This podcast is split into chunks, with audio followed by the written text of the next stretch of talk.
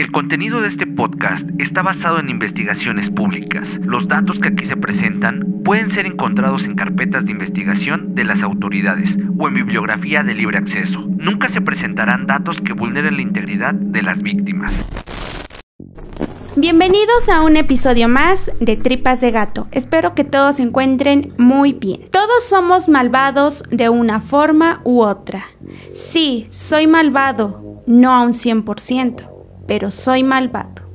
Esta fue una de las frases que Richard Ramírez dijo en una entrevista en la que negaba y apelaba por su inocencia. Conocido como el Night Stalker o el acosador nocturno, este es el caso de Richard Ramírez, el hombre que sembró pánico entre los años 1984 y 1985 en Los Ángeles. Queremos mandar saludos para Mario Letras Tóxicas, que nos escucha junto a su familia e hijos, que son Mariana e Iñaki Corro, y saludos para Víctor Clemente, que nos escucha hasta España. Sin más que decir, yo soy Beth, comenzamos. Ricardo Leiva Muñoz Ramírez nació en El Paso, Texas, el 29 de febrero de 1960. El entorno familiar donde creció siempre fue sumamente violento. Él era el último de cinco hermanos. Sus padres eran inmigrantes mexicanos, Mercedes Muñoz y Julián Ramírez. No llevaban una buena relación. Julián era un hombre violento que siempre golpeaba brutalmente a sus hijos y esposa, debido a que creía que esa forma de educar era una manera de disciplinar. Richard llevó una vida carente de amor por parte de su familia. Era tímido, introvertido y callado. Siendo pequeño, sufrió un fuerte golpe en la cabeza mientras se encontraba en un parque. Ese golpe hizo que comenzara a convulsionar al grado de tener epilepsia hasta que fue adolescente. Richard, con 13 años, se había refugiado en la atención que le ponía Mike, su primo que había sido militar, y había participado en la guerra de Vietnam. Los ratos que pasaban juntos para nada eran enriquecedores, ya que Mike solo le mostraba fotos tomadas de la guerra en las que salía golpeando, violando y torturando a otros, posando junto a cadáveres y más.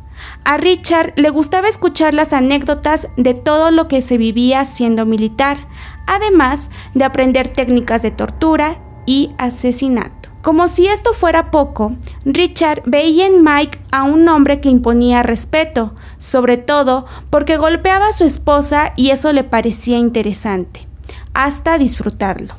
Él estaba decidido a aprender todo de su primo. A menudo hablaban de satanismo y rituales mientras consumían drogas y pasaban horas juntos. Por las noches salían a caminar y se metían a casas a robar.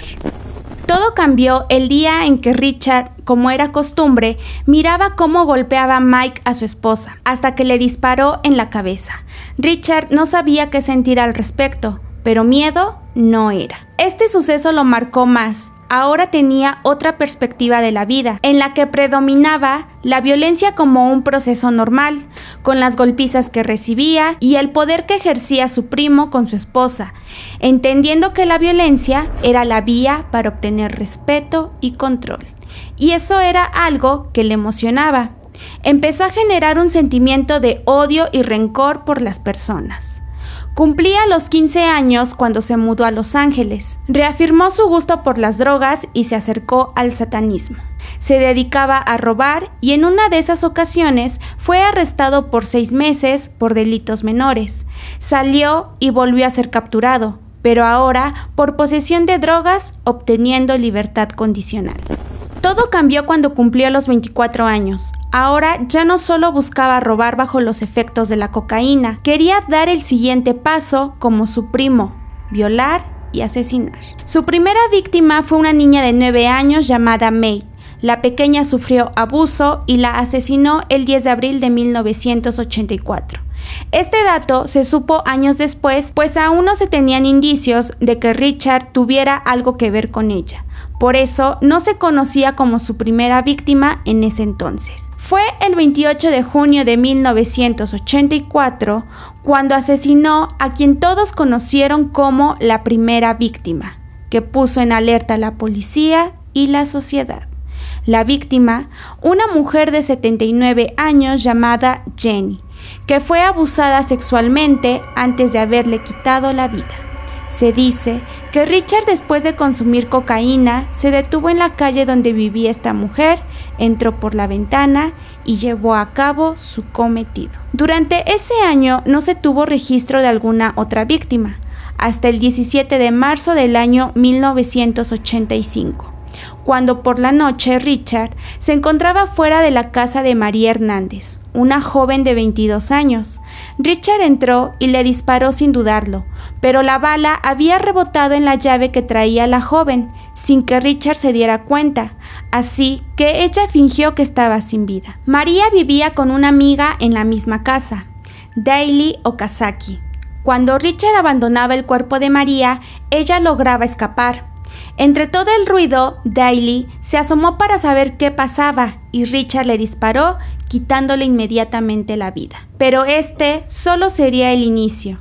Él quería seguir asesinando. Así que fue por su siguiente víctima, una joven llamada Tesai, de 30 años, a quien arrastró y disparó varias veces para después huir. Las llamadas de emergencia comenzaban a sonar y la policía estaba al tanto de todo lo que pasaba. Los vecinos y gente empezaban a sentir pánico y temían por sus vidas. Tres días después de la muerte de aquellas jóvenes, asesinó a una niña de 8 años. Sin dejar pasar más tiempo, el 27 de marzo, Richard entraba a la casa de Vincent y Maxine, una pareja dueños de una pizzería. Sin pensarlo, le disparó primero a Vincent para después abusar de su esposa y apuñalarla, pero esta vez quitándole sus ojos. Sus cuerpos fueron encontrados al día siguiente por su hijo. Las autoridades hasta este momento sospechaban que estaban frente a un posible asesino serial, pero esto se dificultaba a la vez porque Richard no seguía un patrón, en ocasiones robaba a sus víctimas y en otras se iba sin llevarse algo. Pero sobre todo, las víctimas eran diferentes y eran atacadas de forma distinta con diferentes armas. Dos meses después de su último asesinato, volvía a las calles para seguir atrapando a sus víctimas. La pareja William y Lily Toy fueron las siguientes. Repitió el mismo modus operandi de entrar a la casa, dispararle primero a William para después abusar de Lily y golpearla hasta dejarla inconsciente. Aún malherido, William, con la poca fuerza que le quedaba, llamó al 911, pero no logró decir nada debido a que falleció en ese momento. Las autoridades rastrearon la llamada y llegaron a la casa de la pareja, pero Richard ya había escapado. Las acciones de Richard infundieron miedo en Los Ángeles. La gente estaba preocupada y temerosa de ir a dormir, debido a que el asesino no diferenciaba entre edad y sexo. Cualquiera podría ser su siguiente víctima. Los ataques seguían. Ahora sus víctimas eran Malvia y Wolf, dos mujeres de más de 80 años asesinadas con un martillo de forma violenta, pero una de ellas lograría sobrevivir y daba más detalles de su atacante. Los cuerpos esta vez presentaban símbolos satánicos marcados con un cuchillo. La siguiente fue Ruth, una mujer de 44 años que aquella noche se encontraba junto a su hijo de 12. Ruth temerosa pensó que se trataba de un ladrón, por lo que le dio todo su dinero y joyas. Richard no la asesinó y solo amarró a su hijo en el armario. Las víctimas sobrevivientes coincidían con las características de su agresor, un hombre hispano, alto, de pelo negro y rizado, cara alargada y dientes rotos sobresalientes. Pasaron los meses y las víctimas iban en aumento. Algo que destacaba en el lugar de los hechos es que le gustaba dejar pentagramas dibujados en paredes o cuerpos, haciendo parecer que tal vez esto se trataba de un ritual. Richard ya sabía que lo estaban persiguiendo, entonces huyó a San Francisco, pero eso sí, sin interrumpir sus asesinatos, pues allí también tuvo más víctimas. Esta atención que él sentía era como fama, algo que estaba disfrutando. Por primera vez era el centro de atención y no para una persona, sino para toda la sociedad. A pesar de algunas pistas que se tenían hasta ese momento, como la huella de su zapato y retratos hablados, no sabían a ciencia cierta cómo era físicamente. Esto hizo que Richard se deshiciera de sus armas y los zapatos, arrojándolos en la bahía de San Francisco para no ser atrapado. Sus últimas víctimas fueron William e Inés, su novia.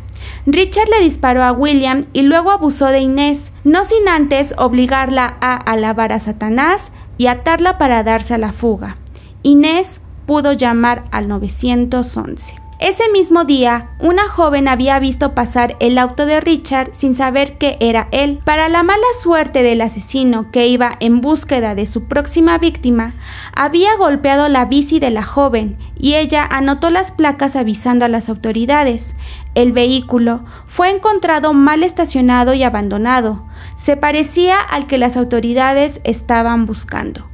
El auto era investigado y se dieron cuenta que gracias a una huella dactilar, este pertenecía a Richard, por los antecedentes penales que él tenía. Las huellas coincidían y es importante recordar que en aquel momento aún no existía un sistema digital en el lugar donde se estaban llevando a cabo las investigaciones, por eso no era fácil dar con el autor. Esta llamada se sumó al testimonio de un joven que aseguraba que su padre había hablado con un hombre que se hacía llamar Richard y que le había confesado que había asesinado a personas. Todo apuntaba a que el acosador nocturno era Richard Ramírez y ahora ya tenían un rostro oficial para perseguir. Este fue difundido por los medios el 1 de agosto del año 1985. En su intento por querer regresar a Los Ángeles, Richard era identificado en la estación por la gente. Tomó un autobús para escapar y también fue reconocido. Se bajó e intentó robar un auto, pero no lo logró y la gente enojada comenzó a golpearlo al grado de querer lincharlo hasta que la policía intervino. Así fue como detuvieron a Richard el 31 de agosto de 1985, siendo el 22 de julio de 1988 el día que comenzó la audiencia y esta fue televisada. A Richard le gustaba llamar la atención de las cámaras mediante dibujos de pentagramas que se hacía en las manos e interrupciones al juez solo para insultarlo. Hubieron más de 100 testigos para que declararan en su contra. Habían pruebas como las balas y un arma que había utilizado en un asesinato. Richard cambiaba constantemente de defensa hasta que optó por abogados latinos que no tenían experiencia en temas de pena de muerte. Mr. Ramirez, at this time, is it your desire to substitute Mr. Daniel Hernandez and Mr. Arturo Hernandez as your attorneys of record in the place instead of Mr. Joseph Gallegos? Yes. No era de sorprenderse que después de estos asesinatos tenía fans pertenecientes a cultos satánicos. Él sentía que era alguien famoso y jamás había mostrado remordimiento o arrepentimiento de lo que había hecho. Se burlaba cuando los familiares de sus víctimas lloraban o mostraban fotografías de sus asesinatos. En una entrevista que se le hizo, él declaraba lo siguiente, El mundo se ha alimentado de muchas mentiras sobre mí, he leído muy pocas verdades. Creyendo siempre en su inocencia, Richard aseguraba que lo que decían de él era mentira y que los asesinatos de otros criminales como Ted Bundy solo eran un mínimo de lo que el presidente hacía públicamente, pues esto solo era el resultado de tiempos sangrientos.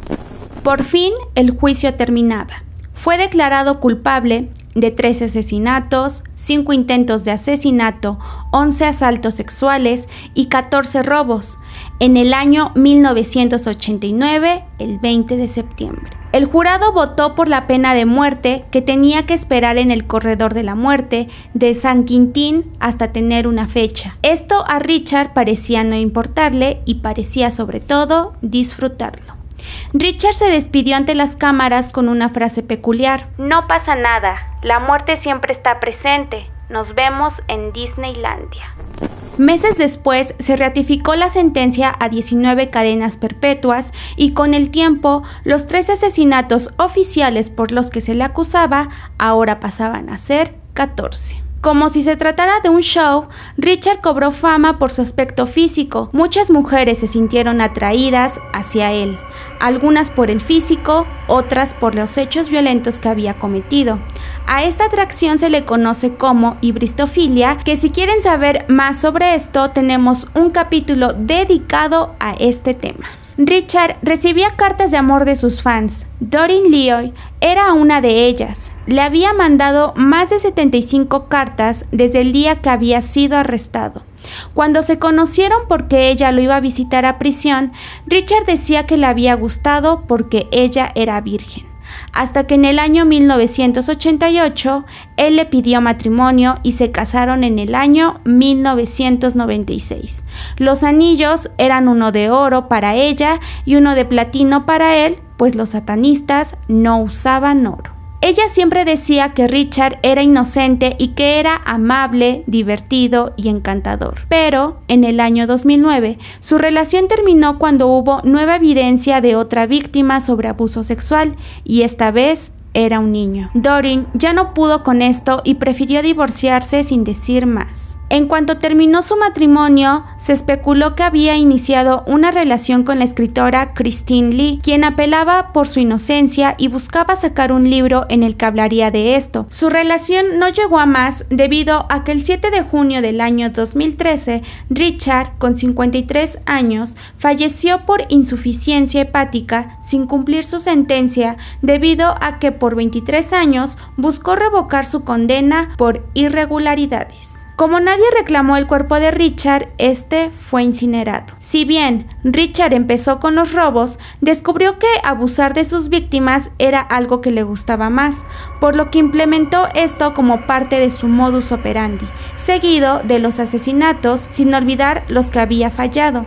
Richard era un asesino mixto, es decir, organizado y desorganizado lo cual hacía más difícil su captura al confundir a la policía. Llevaba una vida parásito, sin empleo, robando, consumiendo drogas y alcohol. A pesar de su apariencia despreocupada, trataba de no dejar indicios, borrando en algunas ocasiones sus huellas. Esto no servía de mucho, pues habían más indicios que pasaba por alto. Sus víctimas eran elegidas al azar, no importaba el sexo o edad si era una pareja o una persona sola la que estuviera viviendo en esas casas. Por eso siempre lo hacía de noche, pues sabía que sería más fácil pasar desapercibido. Los asesinatos eran cometidos con diferentes armas u objetos que encontraba en su camino, poniendo el abuso sexual como parte de su rutina, pero eso sí, solo hacia mujeres.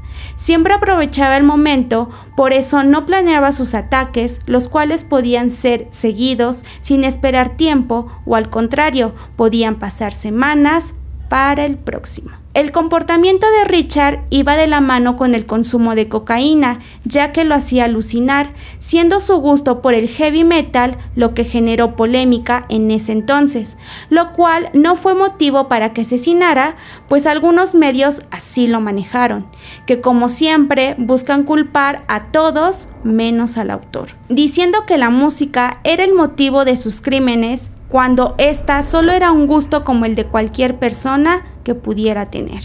En este tiempo, este género de música estaba estigmatizado y relacionado con Satanás y temas oscuros, por lo que al verse relacionado con un asesino causó revuelo, perjudicando a la banda que era su favorita, ACDC, y su canción Nightcrawler, que por el título algunas personas aseguraban que la banda incitaba a asesinar.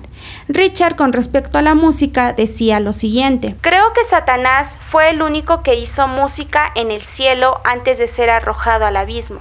Satanás es una fuerza estabilizadora en mi vida.